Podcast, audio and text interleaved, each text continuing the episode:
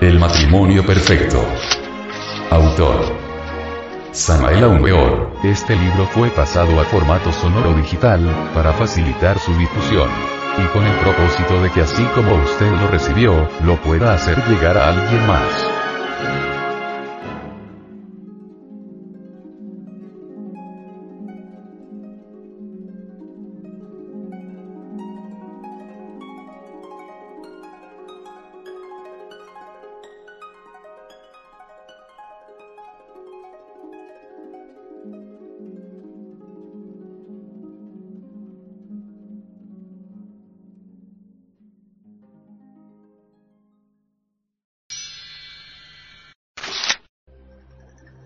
Capítulo 23 La serpiente voladora Con lágrimas en los ojos, me arranco el corazón por tener que hablar cosas que no debería hablar porque esto es como echarle margaritas a los cerdos, pero la pobre humanidad doliente las necesita y me veo en la angustia de decir algo sobre la serpiente voladora. El pájaro serpiente. El Popol Vuh de los mayas, el ave y la serpiente figuran como creadores sexuales del universo. Tepeu y Cocumat se envían un gavilán al inmenso mar de la gran vida para traer la serpiente, con cuya sangre maravillosa amasan el maíz amarillo y blanco. Dice el Popol Vuh, que con esta masa de maíz blanco y amarillo, mezclado con la sangre de la serpiente, el dios Sacol formó la carne de la gente. El ave representa al espíritu universal de vida. La serpiente representa al fuego sexual del tercer logos. La sangre de la serpiente indica las aguas del Génesis, el gran esperma universal, el ens semen cristónico, en cuyas aguas está el germen de toda vida. Estas aguas son la sangre de la tierra, según el filósofo maya. La diosa Coatlicue es la madre de la vida y de la muerte el Enseninis. Realmente, el fuego sexual del tercer logos hace fecundas las aguas de la vida para que surja el universo. En la teogonía maya, dos dioses intervienen en la creación. Uno que da la vida y la forma al hombre, y otro que le da la conciencia. El tercer logos hace fecundas las aguas de la vida y cuando éstas han sido fecundadas, interviene el segundo logos infundiendo conciencia en todos los organismos. Los vehículos de acción de todas las fuerzas logoicas son los dioses inefables. El gavilán H. CH. Ui, el guacamayo no, el cernítalo exensenbac, el tapir, Simink, Ax y la serpiente Can son los factores básicos de los mitos geogénicos mayas. Estos símbolos se utilizan exotéricamente y esotéricamente. En el campo exotérico o público simbolizan hechos de tribu, acontecimientos históricos, etc. En el aspecto esotérico o secreto, la cuestión es altamente científica, profundamente filosófica, sublimemente artística y tremendamente religiosa. Entre los mayas, el paraíso terrenal es Tamoanchan, el sagrado lugar del pájaro serpiente. Tamoanchanes son de hecho los iniciados de la serpiente. El mito de los Tamoanchas es el del pájaro serpiente. Los tamuanchas descienden de los toltecas, olmecas y mayas. Los aztecas, después de muchas penalidades llegaron al lago de Texcoco, símbolo del semen cristónico, donde encontraron el pájaro y la serpiente, el águila y la culebra. Cabe a los aztecas el alto honor de haber fundado la gran Tenochtitlan sobre la base de la sabiduría de la serpiente.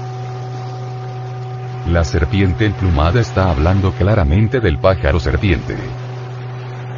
La serpiente emplumada fue identificada con Quetzalcoatl, el Cristo mexicano.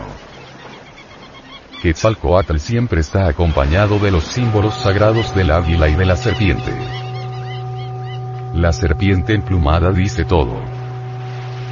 El águila del espíritu y la serpiente del fuego nos convierten en dioses. El quetzal de los mayas es la serpiente emplumada, el pájaro serpiente. El caduceo de Mercurio. El caduceo de Mercurio simboliza la médula espinal con sus dos serpientes, que indican los canales de Ida y Pingala, por donde ascienden los átomos solares y lunares hasta el cerebro. Estos son los sostenidos y bemoles del gran Fa que resuena en todo lo creado.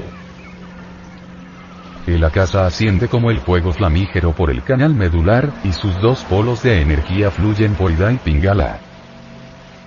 Del canal medular y de sus dos canales, que como serpientes se enroscan en la espina dorsal, se origina una circulación que parte del conducto central, para distribuirse luego por todo el organismo.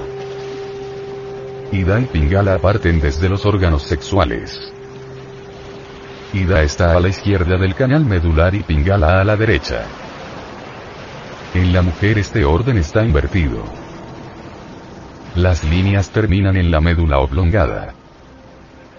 Este par de cordones son semietéricos, semifísicos, corresponden a las dimensiones superiores del espacio. Las alas ígneas. Cuando los átomos solares y lunares se unen en la base de la espina dorsal, despierta la serpiente ígnea de nuestros mágicos poderes. Esta asciende lentamente entre las delicias inefables del matrimonio perfecto. La serpiente goza con el encanto del amor. Cuando la serpiente llega a la altura del corazón, recibimos las alas ígneas, las alas del calceo de Mercurio. Entonces la serpiente tiene plumas. Este es el Quetzal, el pájaro serpiente, la serpiente emplumada. Todo iniciado que se convierte en pájaro serpiente puede volar a los mundos superiores. Puede entrar en los distintos departamentos del reino. Puede viajar en cuerpo astral a voluntad. Puede viajar con los vehículos superastrales. Puede viajar con su cuerpo físico por entre la cuarta dimensión es un pájaro serpiente. La serpiente pájaro puede escaparse de un sepulcro sellado. Puede caminar sobre las aguas como lo demostró Jesús, el Cristo. Puede atravesar una roca de lado a lado, sin recibir ningún daño, como lo demostraron los discípulos del Buda. Puede volar con su cuerpo físico por los aires, etcétera, etcétera. Faraón. Ida es masculino y Pingala es femenino. Aquí están los sostenidos y bemoles del gran Fa que resuena en la naturaleza. Ja. Corresponde a los átomos solares, Ra a los átomos lunares, On al fuego flamígero que asciende por el canal central. Es necesario aprender a pulsar estos sostenidos y bemoles con el poderoso mantram faraón para salir en cuerpo astral consciente y positivamente. Con el mantram de estos sostenidos y bemoles podemos salir en astral. En Egipto, cuando el iniciado recibía las alas ígneas, era condecorado en el templo con un par de alas que se fijaban en la túnica a la altura del corazón. Cuando Jesús de Nazaret abrió sus alas ígneas, fue condecorado personalmente por el faraón de Egipto. La posición en que se acostaba Jesús para salir en astral era como la del Chacmool empero la cabeza bien baja sin almohadas. Las plantas de los pies sobre la cama, las piernas dobladas y las rodillas levantadas. Así, el gran hierofante se adormecía tocando su lira maravillosa de la espina dorsal. Todo el mantram faraón se divide en tres sílabas así. Faraón. El fa es de la escala musical. El ra es como un sonido grave. Se debe vocalizar con un doble R. Om viene a recordarnos el mantramón de la India, solo que este caso, en vez de llevar la consonante M, lleva la consonante N. On. En general podemos darle al mantram faraón toda la entonación, con el gran fa, que resuena en todo lo creado. Aconsejamos vocalizar mentalmente. El discípulo debe adormecerse cantando este mantrami con la imaginación y la voluntad concentradas en las pirámides de Egipto. Se necesita ejercicio y mucha paciencia. La serpiente voladora. Los magos blancos y los magos negros utilizan la serpiente voladora para viajar en cuerpo astral o con el cuerpo físico en estado de ginas. Los magos blancos, en meditación profunda, saben rogar y suplicar a la serpiente de bronce para que lo transporte a cualquier lugar de la Tierra o del cosmos, y la serpiente voladora los transporta. Los magos negros ruegan a la serpiente tentadora del Edén y ésta los lleva al abismo, o a los salones de brujería, o a los aquelarres, etc. La serpiente de bronce sube por el canal medular. La serpiente tentadora baja desde el coxis hacia los infiernos atómicos de la naturaleza. Esta es la cola de Satán. Los diablos tienen el poder en la cola. Bendita sea la Divina Madre Kundalini. Benditos los que vuelan con el poder de la Madre Adorable. Desgraciados aquellos que se mueven con el poder de Santa María, la serpiente tentadora del Edén. El Kundalini bajando. Infeliz aquel que vuela con el poder tenebroso de Santa María. Para esos, el abismo y la muerte segunda. Estado de Ginas. El punto es una fracción transversal de la línea. La línea es una fracción transversal del plano. El plano es una fracción transversal del cuerpo. El cuerpo es la fracción transversal de un cuerpo tetradimensional, es decir, de cuatro dimensiones. Todo cuerpo es tetradimensional, tiene cuatro dimensiones. La cuarta coordenada o cuarta vertical es el fundamento básico de toda mecánica. El espacio intermolecular corresponde a la cuarta dimensión. En este mundo tridimensional, largo, ancho y alto, jamás vemos un cuerpo completo. Solo vemos lados, planos, ángulos, etc. La percepción es, pues, incompleta o subjetiva. En la cuarta dimensión la percepción es objetiva. Allí vemos los cuerpos por delante, por detrás, por encima, por debajo, por dentro, por fuera, es decir, completos. En la cuarta dimensión todos los objetos aparecen completos en forma simultánea. La percepción es allí objetiva. Con el poder de la serpiente voladora podemos sacar el cuerpo físico de entre el mundo de tres dimensiones, y pasarlo a la cuarta dimensión. En estados más avanzados podemos llevar el cuerpo físico a la quinta o a la sexta dimensión. Serpientes que vuelan. Cuando visitamos el departamento del Magdalena, República de Colombia, descubrimos con asombro serpientes que vuelan. Existen hechiceros, en las selvas de esa región, que saben enviar serpientes voladoras a sus odiadas víctimas. Los procedimientos usados por estos hechiceros son muy raros. Generalmente, este tipo de hechiceros se dedican al oficio de curar a las víctimas de mordeduras de serpientes venenosas, que tanto abundan en el trópico. Hay muchos hechiceros curanderos de gentes mordidas por serpientes. También existe mucha competencia en el oficio, y la guerra misteriosa entre estos hechiceros es muchísima. Ellos viven en guerra por cuestiones del oficio. Los hechiceros suelen usar la cuarta dimensión para teletransportar cierto tipo de serpientes artificiales a la residencia de sus enemigos. El procedimiento es sencillo y maravilloso a la vez. El elemento que utiliza el hechicero para fabricar serpientes es la fibra vegetal de la externa corteza del tronco del plátano o banano. Dicha fibra convertida en una pequeña cuerda de apenas uno o dos metros se convierte en culebra artificial. El hechicero le hace siete nudos a la fibra vegetal de este tronco, como para simbolizar las siete iglesias de la culebra y luego se pasea rezando sus secretas oraciones mágicas. El clímax final de la operación mágica es el instante en que el hechicero, lleno de frenesí, arroja la fibra vegetal al espacio. Esta se transforma en serpiente al penetrar en la cuarta dimensión. Lo más grave es que dicha serpiente voladora cae en la tercera dimensión nuevamente pero dentro de la lejana casa del odiado enemigo. Por lo común, este último suele ser algún competidor del oficio. Si la víctima tiene el cuerpo bien preparado, es claro que la serpiente no puede dañarlo, pero si el cuerpo de la víctima no está preparado, la serpiente morderá exactamente el corazón de la víctima y esta caerá muerta inmediatamente. Por lo común, los hechiceros preparan el cuerpo con hierbas especiales para defenderse de sus enemigos. La fibra vegetal que ellos usan para esos actos criminales recibe el nombre indígena de majagua de plátano. No hay duda de que estos hechiceros usan el poder de la serpiente tentadora del Edén, la culebra que baja, para realizar estos actos criminales.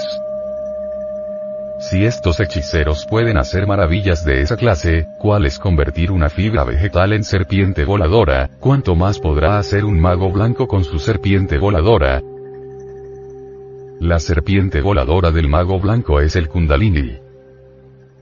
El mago blanco es realmente serpiente pájaro, serpiente que vuela. Los siete centros de la culebra son omnipotentes. La serpiente con alas es algo formidable. Con el poder del pájaro serpiente el mago puede volverse invisible a voluntad, transportarse por los aires metido dentro de la cuarta dimensión, aparecerse y desaparecerse ante las asombradas gentes, desatar truenos y huracanes,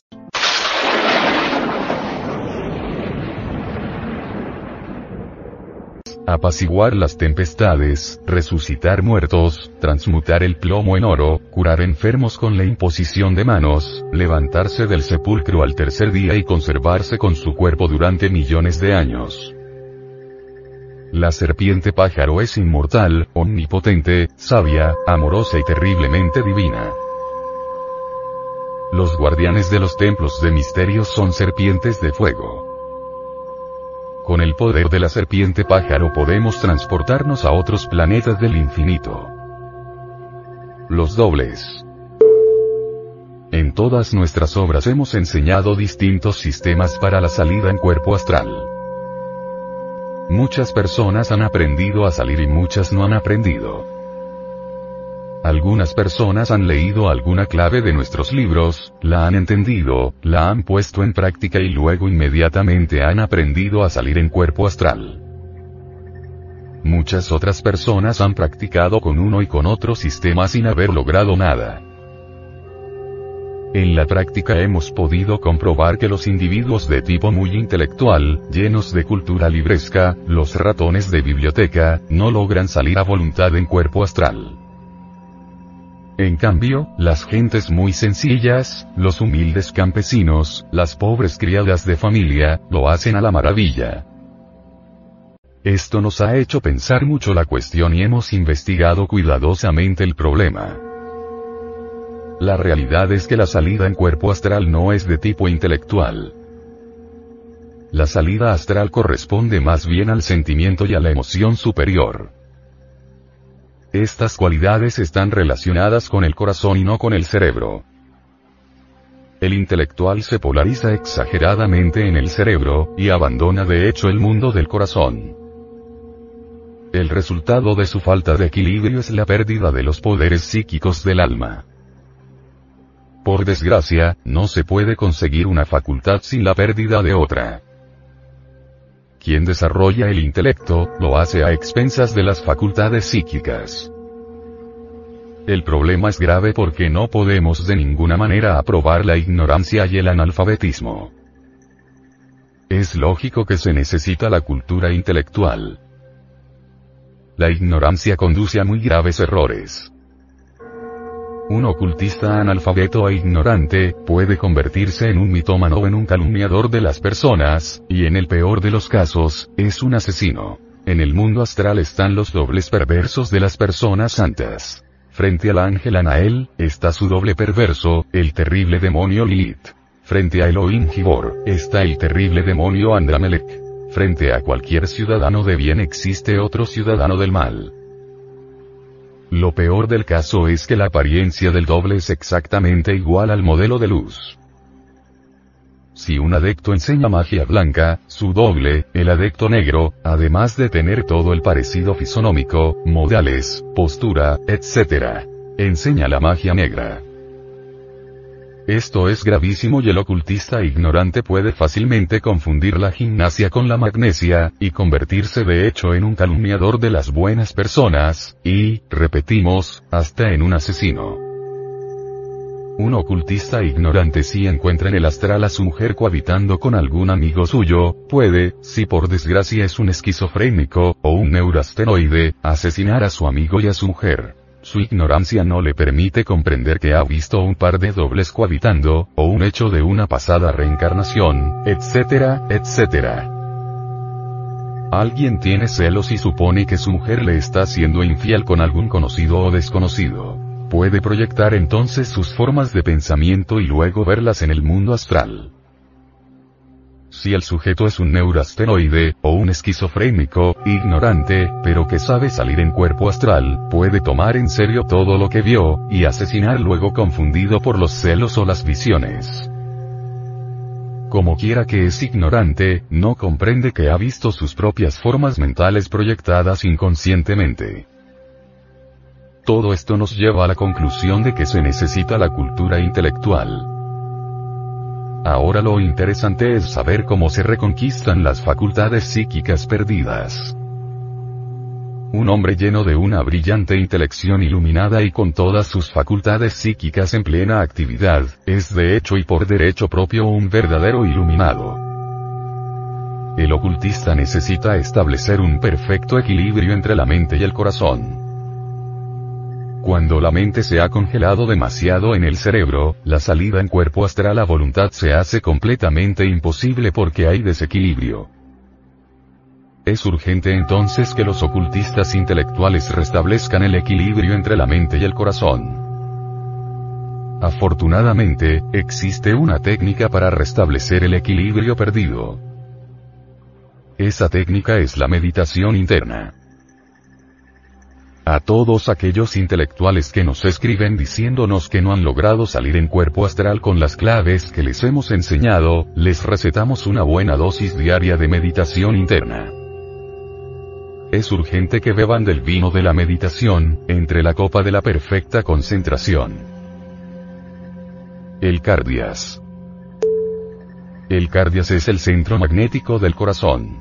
Este centro se halla maravillosamente descrito en los versículos 22 a 27 de Shatchakra Nirupana.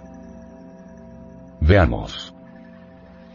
El loto del corazón es del color de la flor Banaduka y en sus doce pétalos están las letras Kaata con bindu sobre ellas, de color de vermellón. En el pericarpio está el hexagonal Vayu Mandala de color ahumado y encima el Suriva Mandala con el tricona que reluce como si tuviera 10 millones de fulgores de rayo en su interior. Sobre él está el Vija, de color de humo, sentado en un antílope negro, con cuatro brazos y empuñando el acicate, Ankusa. En el regazo de Vija está Isa el de tres ojos. Como Anksa, Anksaba, extiende los brazos en ademán de otorgar dones y desvanecer el temor. En el pericarpio de este loto y sentado en un loto está la Shakti Kilini tiene cuatro brazos y lleva el lazo corredizo, pasa, la calavera, cápala, y hace los signos de otorgar dones y desvanecer el temor. Es de color dorado con vestiduras amarillas, adornadas con toda clase de joyas y una guirnalda de huesos. Su corazón está suavizado con néctar. En medio de Tricoma está Shiva en figura de Vanalinga con la media luna y Bindu en su cabeza. Es de color de oro. Su mirada es jubilosa y denota impetuoso deseo. Debajo de él está el Anxa semejante a un Jivalma. Es como la tranquila llama de una lámpara. Debajo del principio de este loto está el loto rojo de ocho pétalos con la cabeza vuelta hacia arriba. En este loto rojo está el árbol calpa, el enjoyelado altar con todilla y adornado con banderas. Es el lugar del culto mental. La descripción indostán de este chakra es maravillosa. Se menciona el número de pétalos, el principio del aire, Vayu, Shiva, la fuerza sexual, con su lingam y la media luna, etcétera, etcétera. Señalando al corazón como altar del culto mental, el centro maravilloso de la meditación. Sobre el transcrito párrafo indostán se puede escribir muchos volúmenes. El cardias es el centro magnético relacionado con los viajes astrales. Quien quiera conquistar el poder de salir en cuerpo astral a voluntad, debe cambiar totalmente su tipo de vibración. Esto solo es posible desarrollando el cardias. La salida astral es más bien emotiva y sentimental. El frío intelecto nada tiene que ver con las salidas en cuerpo astral. El cerebro es lunar. El corazón es solar. Para salir a voluntad en cuerpo astral, se necesita la emoción superior. Cierto tipo de emotividad, el sentimiento, una supersensibilidad muy especial, y sueño combinado con meditación. Estas cualidades solo se logran con el desarrollo del cardias. El Shiva Samhita, hablando sobre el cardias, dice, el yogi adquiere inmensos conocimientos. Conoce el pasado, el presente y el porvenir. Tiene audiencia y clarividencia y puede ir por los aires a donde le plazca. Ve a los adeptos y a las diosas yoginas. Obtiene la facultad llamada Kechari y vence a las criaturas que se mueven en el aire. Quien medite diariamente sobre el oculto Vanalinga indudablemente logra las psíquicas facultades llamadas Kechari, moverse por los aires en cuerpo astral o adquirir también el poder de poner el cuerpo en estado de chinas. Y Buchari, ir a voluntad por todos los ámbitos del mundo. Practica. El devoto debe concentrarse en su corazón, imaginando que allí hay rayos y truenos, nubes que vuelan perdiéndose en el ocaso impulsadas por los fuertes huracanes.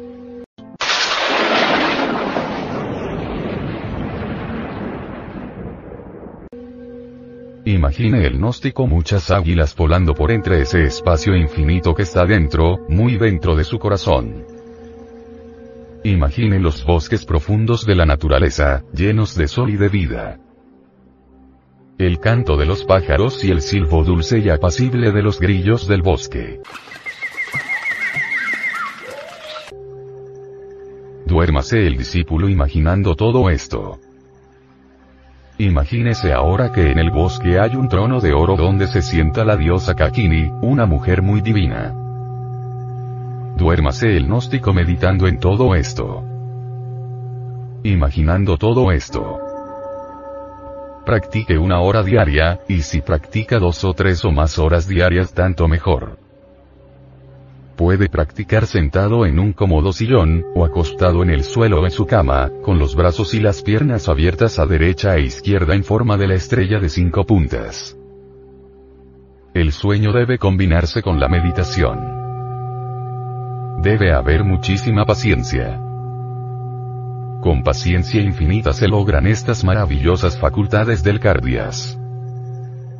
Los impacientes, aquellos que todo lo quieren rápidamente, aquellos que no saben perseverar toda la vida, es mejor que se retiren porque no sirven.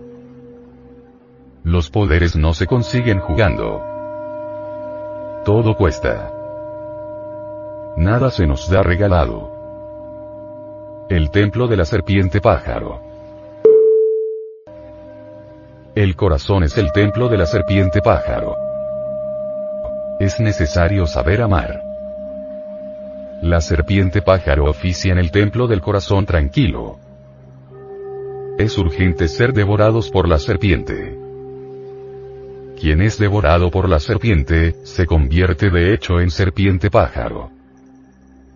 Solo con la magia sexual y el amor del corazón se despierta la serpiente que luego nos devora. Cuando la serpiente llega a la altura del corazón, recibe las alas ígneas. Entonces se convierte en serpiente pájaro. Es urgente saber vivir la vida conyugal. Las peleas entre los esposos son del Satán. Este lucha contra la serpiente pájaro. Este quiere dañar la gran obra. Es necesario comprender la necesidad de tolerar los defectos del cónyuge o de la cónyuge porque nadie es perfecto. Vale más el trabajo en la fragua encendida de Vulcano, que todos los defectos del cónyuge. Es una tontería echar a perder todo el trabajo, por darle gusto a Satán. En el corazón está el templo de la serpiente emplumada y no debemos profanarlo pecando contra el amor. La senda del matrimonio perfecto es sabiduría y amor. Debemos amar conscientemente. Debemos adorar a nuestros peores enemigos, devolver bien por mal. Así, sabiendo amar, nos preparamos para la fiesta del corazón tranquilo. Hermes Trismegisto dijo en su tabla de esmeralda. Te doy amor en el cual está todo el sumún de la sabiduría. Otro tipo de mete miedo. Hay muchos pseudo-ocultistas y pseudo-esoteristas que propagan miedos contra las salidas voluntarias en cuerpo astral. Resulta falso y perjudicial para la gran obra del Padre meterle miedo a la gente sobre la salida en cuerpo astral. Realmente, la salida en cuerpo astral no tiene ningún peligro porque todos los seres humanos salen en cuerpo astral durante las horas del sueño normal. Desgraciadamente, las gentes andan en cuerpo astral con la conciencia dormida. Las gentes no saben salir a voluntad en cuerpo astral. No existe peligro alguno en hacerse consciente de sus propias funciones naturales, cuáles son el comer, el beber, y el salir en cuerpo astral. Todas estas funciones son completamente naturales. Si la salida en cuerpo astral fuera peligrosa, como lo afirman los propagadores de mete miedos, ya no habría gente viviendo sobre la Tierra, porque todo el mundo sale en cuerpo astral, y lo que es peor, con la conciencia dormida, y sin embargo nada pasa. Entonces, ¿qué? Actualmente el planeta Mercurio está saliendo de una noche cósmica. Conforme vaya saliendo de su estado de reposo, las jerarquías de dicho planeta se irán haciendo más y más activas.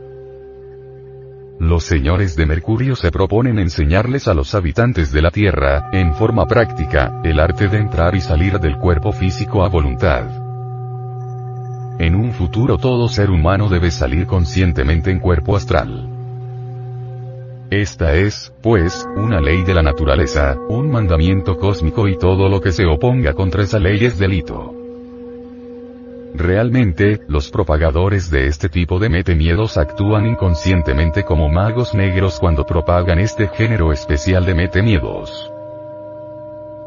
El objetivo especial del espíritu universal de vida es hacerse autoconsciente en todas las dimensiones del espacio. En principio, el espíritu universal de vida no se conoce a sí mismo. Es feliz, pero no tiene conciencia de su propia felicidad.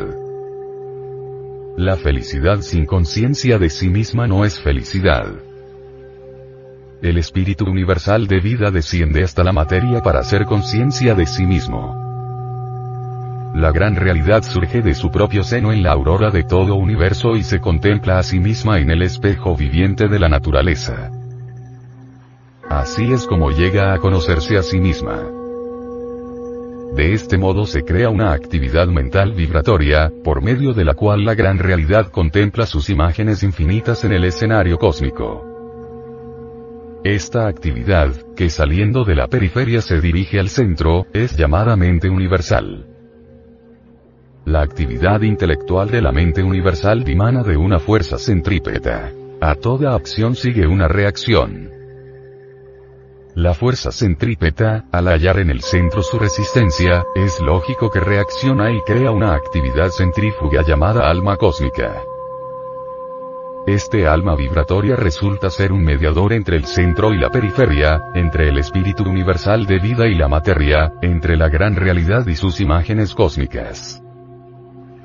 El gran maestro Paracelso, dijo.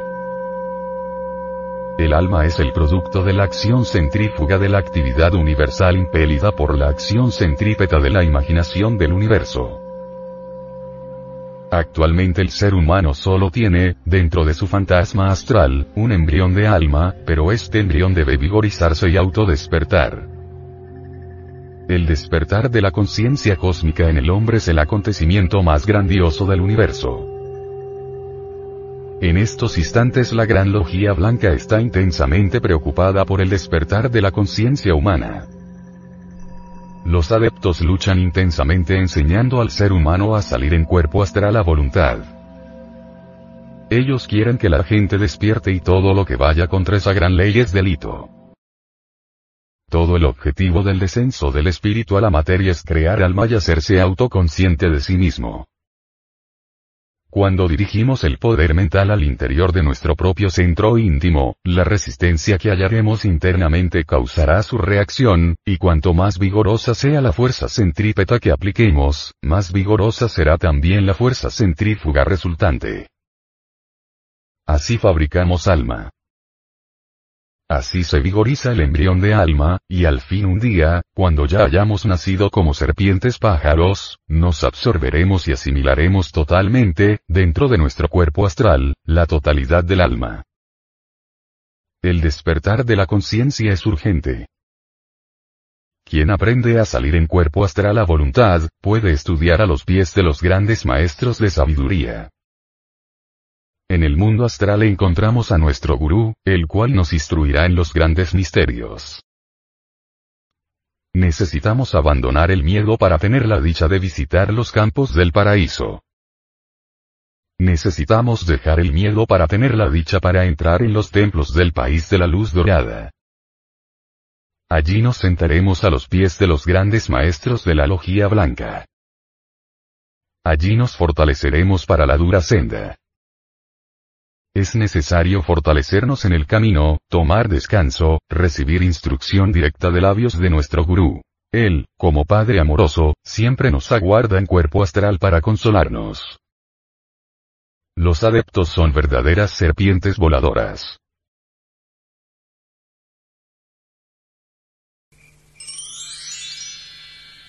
Centro Bibliográfico y Cultural. Libro.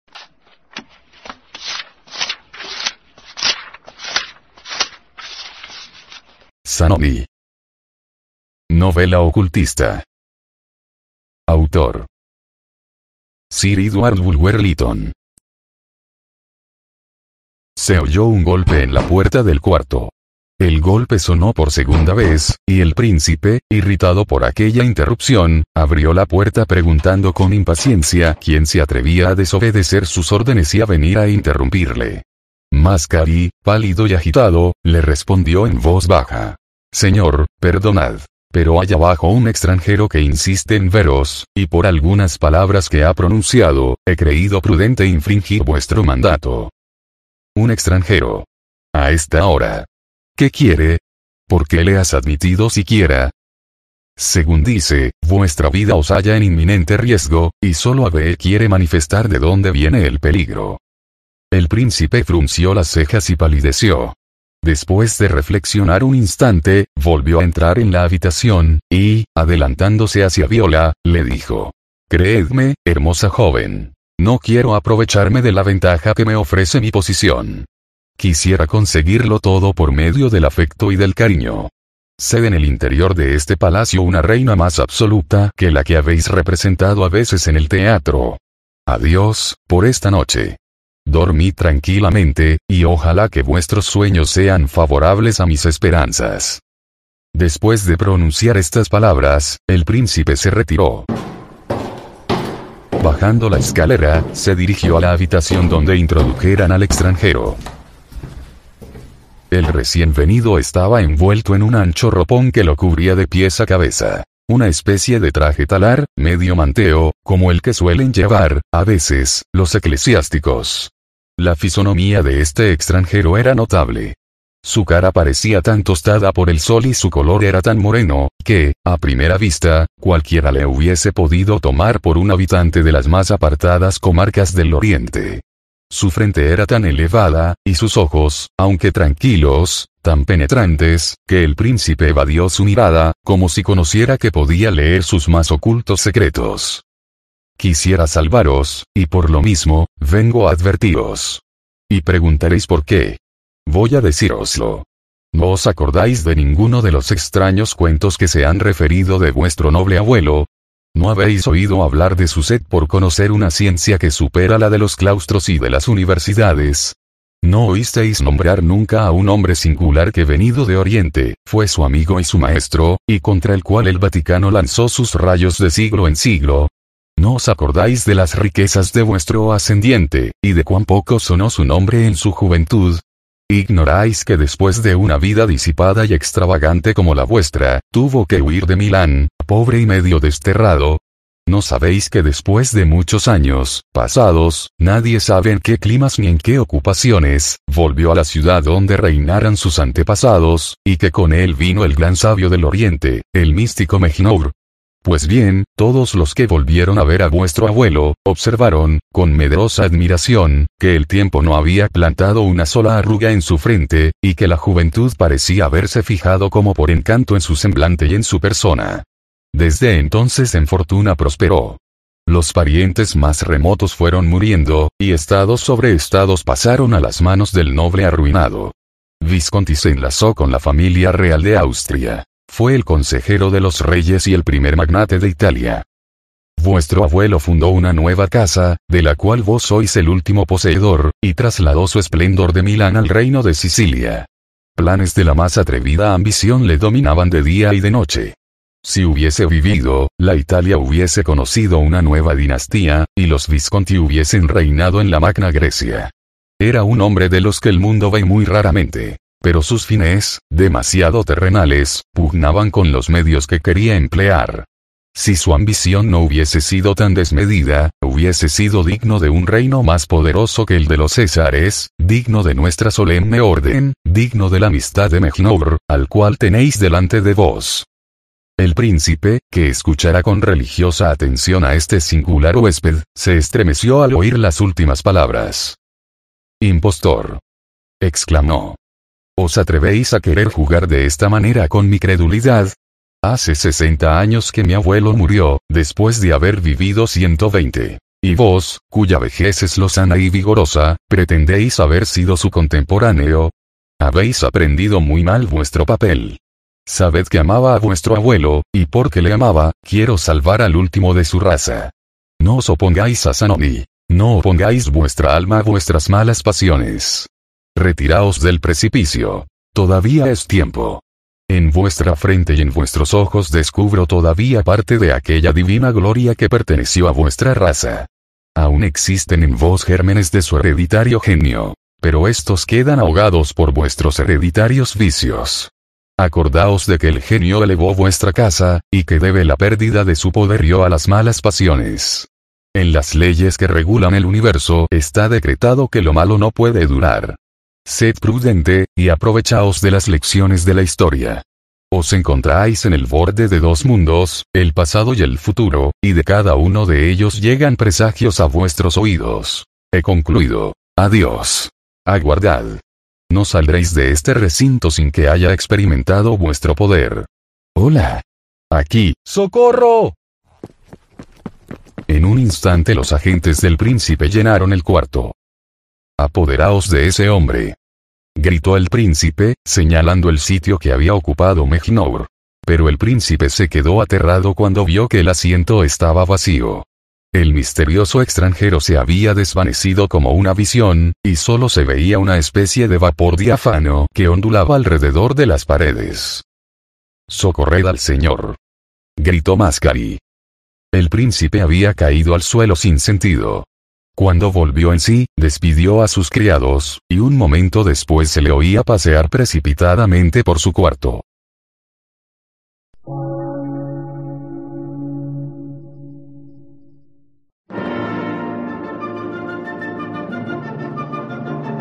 Emisora, gnóstica, transmundial. Por una nueva civilización y una nueva cultura, sobre la faz de la Tierra.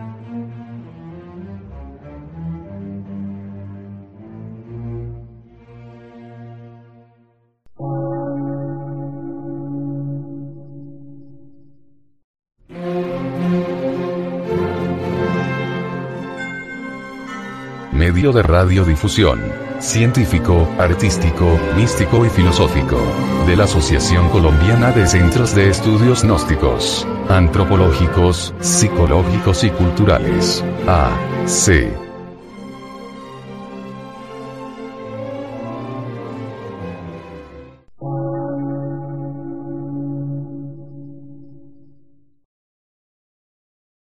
Lectura en movimiento.